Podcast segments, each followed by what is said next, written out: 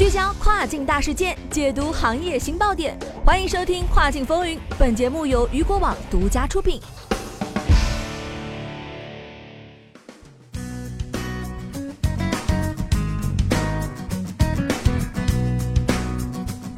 各位好，欢迎大家在每个工作日中午的十二点继续锁定到雨果调频，这里是正在为您播出的《跨境风云》，我是大熊。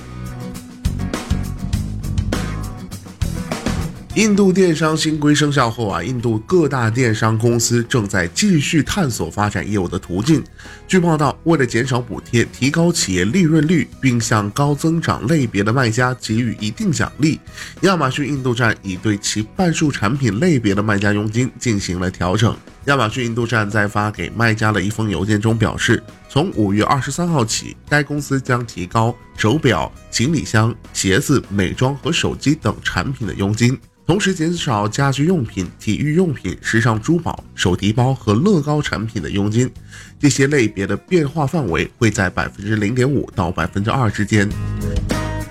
亚马逊印度站的销售服务副总裁表示，这些变化是听取了卖家的反馈之后定制的，考虑到业务结构的变化、利润变化的通胀因素，这些举措是必要的。尽管一些在线卖家可能对此不满意。但据报道，业内专家认为，此举将有助于这家电商巨头控制资金的消耗，并减少其鼓励卖家扩大业务规模所需的补贴措施。对此，全印度在线供应商协会在推特上表达了他们对这一变化的失望。与此同时啊，亚马逊还提高了物流费用结构以及推广秒杀活动的费用。除此之外啊，还为每位卖家引入了超过十万件产品的上架费用。FBA 服务和便捷配送业务也小幅度提高了重置处理费用。亚马逊的这一举动啊，标志着其背离了早些时候的策略。印度电商新规于二月生效后，亚马逊为了吸引更多独立卖家，降低了部分品牌卖家的销售佣金。当时啊，知名的时装卖家的佣金减少了百分之三十五，特定快消品类别卖家的佣金减少了百分之五十以上。那么，印度电商界因新规陷入泥潭。印度政府在一八年十二月的时候公布了这个印度电商的新规。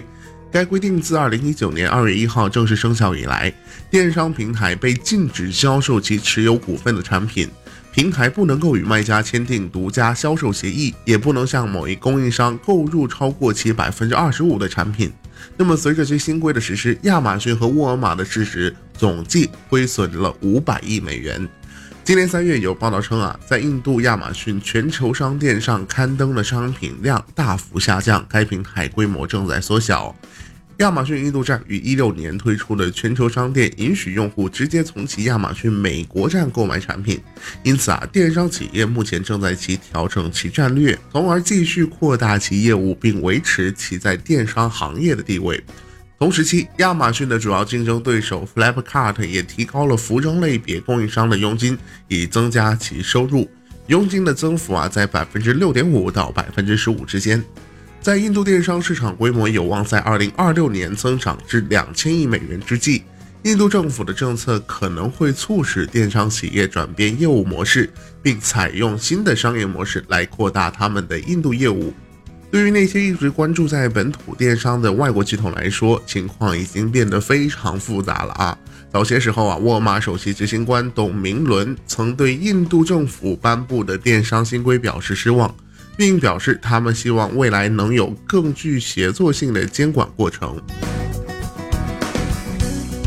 好的，聚焦大事件，解读新爆点。以上就是今天雨果电台为您梳理到最新一期的跨境风云。想要了解更多跨境电商资讯，您还可以持续关注雨果 App 推送的最新消息。我是大熊，我们下期再见，拜拜。